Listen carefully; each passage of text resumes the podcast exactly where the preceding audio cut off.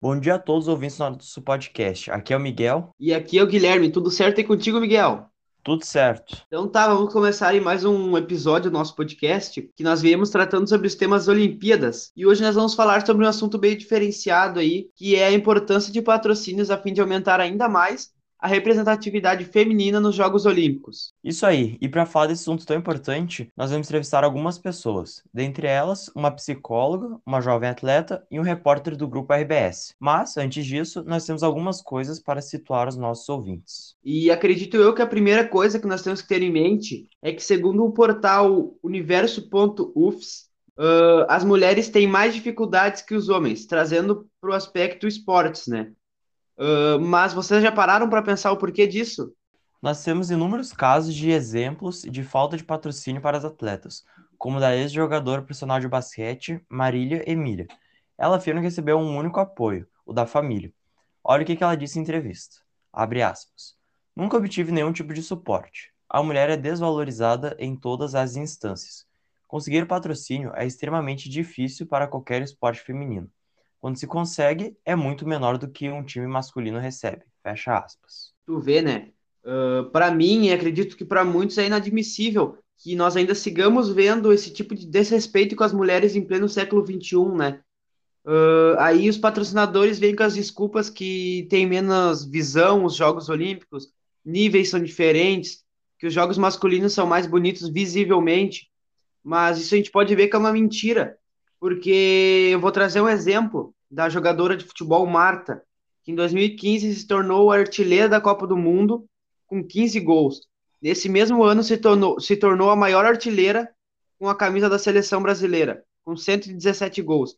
Passou até mesmo Pelé, que é considerado o rei do futebol, que tem 95 gols com a camisa da seleção brasileira. Pois é, dizer que o nível das atletas femininas é menor é um absurdo mesmo.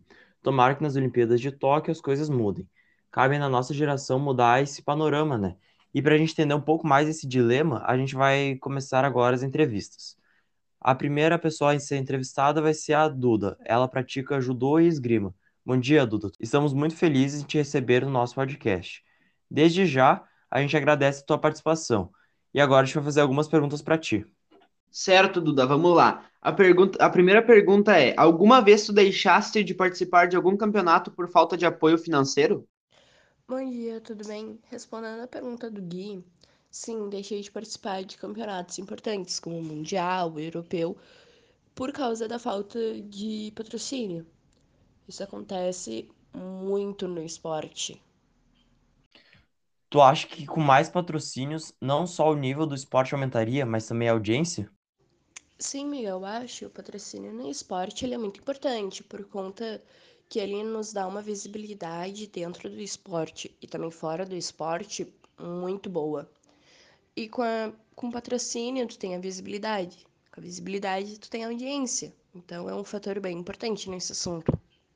E complementando um pouco a pergunta do Miguel, tu acredita que se existisse mais apoio, teriam mais atletas desejando ingressar nesses torneios olímpicos?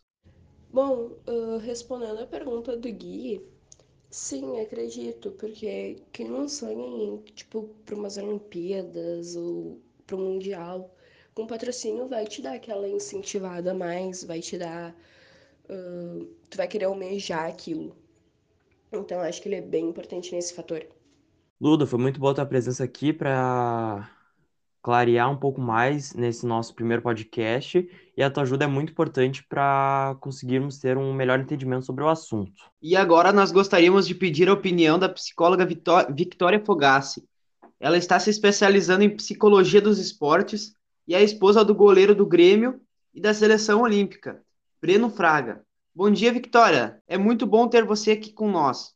Qual a sua opinião sobre o assunto? O que eu acho é que é, nem é culpa dos patrocinadores o fato de não existir o patrocínio no esporte feminino, né? É mais a questão de que é, nós somos ensinados praticamente, né, que o esporte ele é, principalmente futebol, ele é masculino. Então as pessoas não vão atrás do esporte feminino, né? Tem pouquíssimo público. E o nosso mundo é capitalista, então os patrocinadores querem dinheiro e eles vão investir naquilo que vai dar mais rentabilidade. Né? Então a culpa, na verdade, disso tudo nem é só das empresas, é muito mais da nossa cultura, né? Que, que não incentiva e nunca valorizou de fato a mulher no esporte. E como consequência, né, acaba que uh, isso frustra né, as mulheres assim no, no ambiente uh, esportivo. Acredito até que se existisse mais, é, mais incentivo, talvez muito mais mulheres seriam da área do esporte, né? Obrigado, Vic. Agora nós vamos receber um membro do Sala de Redação, Alex Bagé. Além de repórter do grupo RBS, ele também possui um canal no YouTube que faz muito sucesso. Bom dia, Alex. Tudo bem? Qual é a tua opinião sobre esse assunto? Eu penso que o grande problema é, do futebol feminino não ter a mesma é, visibilidade do futebol masculino é justamente a falta de investimento. Nós não temos, por exemplo, ligas é, há muito tempo que sejam organizadas e que tenham sequência. A gente fala o que? A gente fala no Campeonato Brasileiro, a gente fala na Taça Libertadores da América, mas, por exemplo, se perguntar para o grande público, a grande maioria das pessoas sequer tem informação sobre isso. Quando que acontece, quem foi o último campeão, quais são os times que estão concorrendo, como é que funciona, por exemplo, se nós pegarmos no futebol masculino, nós temos um acompanhamento diário em todas as cidades do Brasil, eh, dos principais times e até dos times menores, e é muito fácil buscar essa informação, né? Pela internet, pela TV, em sites, em rádio, eh, enfim, nos mais eh, variados meios de comunicação. E é muito difícil se buscar informação do futebol feminino. Quando a gente fala de futebol feminino, nós lembramos da Marta na seleção brasileira, da Cristiane, da Formiga, mas são pessoas, né, é, jogadoras que já estão há muito tempo é, nesse mercado de seleção brasileira e mesmo assim, nós vamos chegar à conclusão que, por exemplo, a Marta jogou a vida inteira praticamente fora do Brasil. A Formiga joga muito tempo fora do Brasil. Então, as grandes ligas, elas não acontecem no Brasil.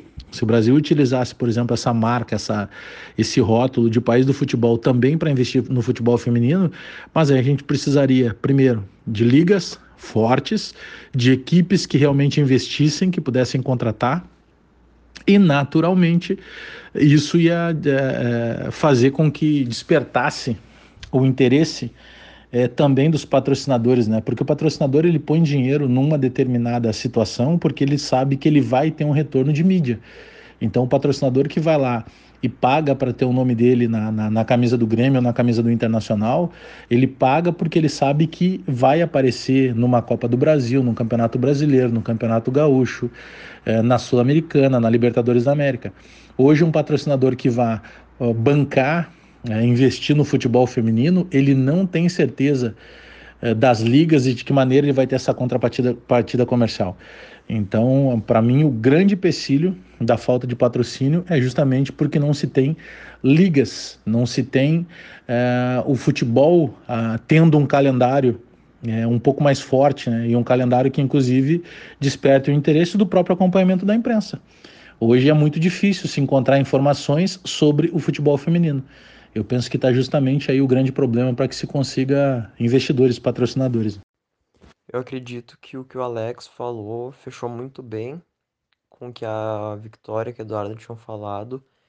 E eu concordo plenamente. Faltam ligas, falta a participação da mídia para o esporte decolar de vez, o esporte feminino, no caso. E quando isso acontecer, nós vamos ter um maior acompanhamento da base, maior acompanhamento das jovens atletas, e assim vai engrenar mais público e gerar mais visibilidade e assim, consequentemente, vai ter mais recursos no meio. Então depende da mídia e dos clubes quererem almejarem esse crescimento da área. E para finalizar, eu gostaria de agradecer novamente aos nossos convidados que disponibilizaram seu tempo para estar respondendo nossas perguntas. Obrigadão mesmo, pessoal. Ok, muito obrigado pela participação de todos aí no nosso episódio de hoje do podcast. Não percam os próximos episódios deste incrível podcast, cada vez está melhor com assuntos inovadores. E aí, um abraço aí, muito obrigado novamente também aos nossos ouvintes que tiveram até aqui nós. Isso aí, obrigado a todos os participantes que foram entrevistados, obrigado a você que acompanhou até aqui o podcast. Um abraço, até a próxima.